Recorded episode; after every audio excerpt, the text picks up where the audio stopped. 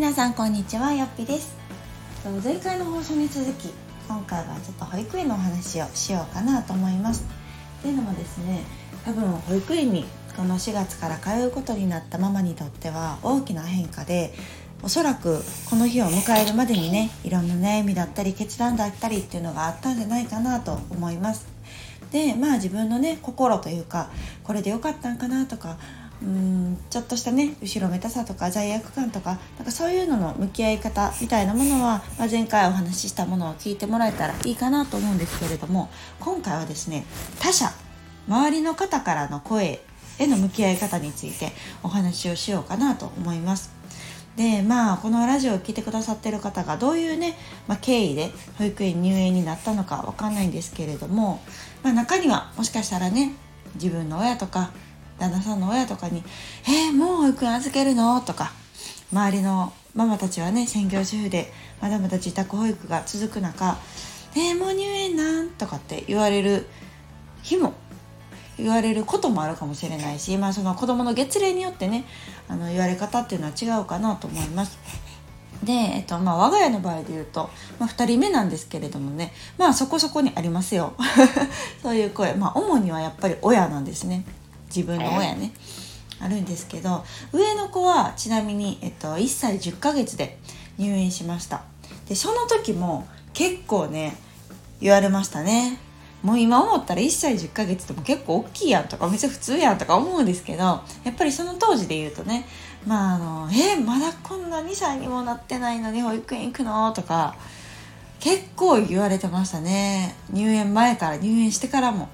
言われてたし、ね、次ね下の子に関してはまだ0歳なのでもうある程度ね保育園のことも分かってくれてるし今でこそね上の子保育園行っててよかったねとかいろんなこと学んでるねとか昔とはやっぱ違うんやなとか言ってくれてたはずなのにまたこの下の子になると「えこんな小さいのに」とか「まだまだお母さんといたいやんな」とかっていうねこうな直接的に保育園かわいそうとは言わないんですけれどももう明らかにそれを言ってるよね的な こうなんか言い方を変えてね回り回ってなんかこうお母さんといたいやんなとか特にねうち今人見知りがすごくて結構泣くんですねで私の母にも結構泣くんです泣くから「あ保育園でもこんな感じで泣いてんの?」とか、うん、言いながらねなんか娘の声みたいな感じでこう代弁しながら「ママといたいよ」みたいなことを言ってたりしてちょっとねイラッともやっとすることもあるんですけど まあ中にはねもしかしたらその親御さん世代っていうのは、まあ、特になんじゃないかなと思います。で今もこの今の時代を生きている私たちの世代、まあ、20代30代っていうのはかなりこう保育園に対しての考え方っていうのが全然違ってると思うんですね親世代の時と。でもまあうん、まあ、今はね私はもう上の子の経験がやっぱりあるからうんまあ、そう言われても「はいはい」って結構受け流せられるだけのスルー力っていうのは身につけてるんですけどでもこう初めてのお母さんやったらきっとそういう声に心えぐられたりとかなんか惑わされたりとかきっといろんな、うん、気持ちになるし、まあ、自分でねただでさえちょっとこれでよかったんかなとか思ってるところになんか追い打ちをかけられてる。うん、方がなんかいるんじゃないかなと思って今日この話をしようと思ったんですけどまあ、結論を言うとねあの親世代がいろいろ言いますそれはもうちょっと仕方ないって思った方がいいかも、うん、それは何でかというとやっぱりね明らかに保育園というものが違ってると思いますね。当時のそれこそ私たちが子供だった時の保育園と今の保育園っていうのは全然違うと思います。その話を聞いててもやっぱりこう昔はねほとんどやっぱりこう預かるだけ、まあ、保母さんとかね保育所とか言われるだけあって、うん、っていうのが預かってもらうだけがメインだったとは思うんですけどやっぱり今ってそれなりにかなり教育をしてるし、まあ、幼稚園とそこまで変わりがなかったりとか結局幼稚園もねあの預かり保育してくれてたりもするのでなんかあんまりそこの違いっていうのが少なくなってきてるなっていうのが印象だしまあ私は幼稚園に行ってたんですけど、うん、やっぱりあんまり変わんない気がしますね。ただ園にはよると思います。保育園幼稚園で分けられない分園によっての違いっていうのはどっちにしてもどちらかというと私立公立の方が色濃く出てるかもしれないですね。なのでうん幼稚園の公立の幼稚園は割と伸び伸びしてるところが多かったりとかでも私立の保育園はいろんなこう特色をね打ち出して何かに特化してたりとかっていうのもあるので今一概にそういう用法で分けるっていうのは、うん、ちょっと時代的に違うかなっていうのが私の実際保育園に通ってみての感想ですね。なので、まあ、あんまりそこのうん、違いに惑わされることはないかなっていうのがまあ一つともう一つは、まあ、あの私前結構前の放送でなんか3歳児神話の勘違いみたいなタイトルだったかなについてお話をしたんですけどやっぱりこうね親世代の言い分としては3歳ぐらいまでは親といた方がいいよっていうのがあると思うんです。でまあ私はそれ半分、まあ、正解というか半分は納得してるんですけど半分それも勘違いやなと思うことがあって、まあ、実際こうまあ私はこの数ヶ月ですけど、まあ、子供を見たりとか、まあ、ちょこっとね仕事しながらとかで、まあ、あったんですけどまあ本当にこの小さい間っていうのはよく寝てくれてるからまあ子供を見ながら仕事とかっていうのもまあできると思うし、まあ、仕事じゃなくてもね家事とかにしてもそうですよね。ご飯作るとか掃除するとかなんかそういうことをしてる合間に子供が寝てたらまあ全く問題ないと思うんですけど子供がだんだんお昼寝とかも短くなってきたり朝寝夕寝しなくなってきたりしてやっぱり親に構ってほしい時間子供と向き合う時間っていうのは月齢が高くなるにつれてすごく長くなると思うんですけどその時間をじゃあがっつり子供と向き合ってる場合はいいと思います。でもやっぱり子供が相手してほしい時にね家事をしないといけないとか他にやらないといけないことがある場合ってどうしてもこう100%子供を見れないじゃないですか。でそれがこう期間が長くなってくるとどんどんどんどんそれがねこう状態化してくるというかちょっとテレビずっと見といてもらおうとか もうちょっと大きくなってきたら YouTube 見といてもらおうとかねなんかそういう時間がだんだん長くなったりとかしてきてなんか同じ空間にはいるけれども果たしてじゃあこれって一緒にいることになってんのかなっていうのが私も上の子の時1歳半ぐらいの時かなになんかいろいろ思ったんです。なんか果たしてこの同じ空間にいることがベストなのかなとかえそれやったらこの時間なんかまあ私は家事とか仕事とかに集中をして子供は子供で外遊びやったりとかなんかこう思いっきりできる時間の方がお互いにとっていいんじゃないかなっていうのがまああのいろいろ感じた、まあ、私の結論だったんですね。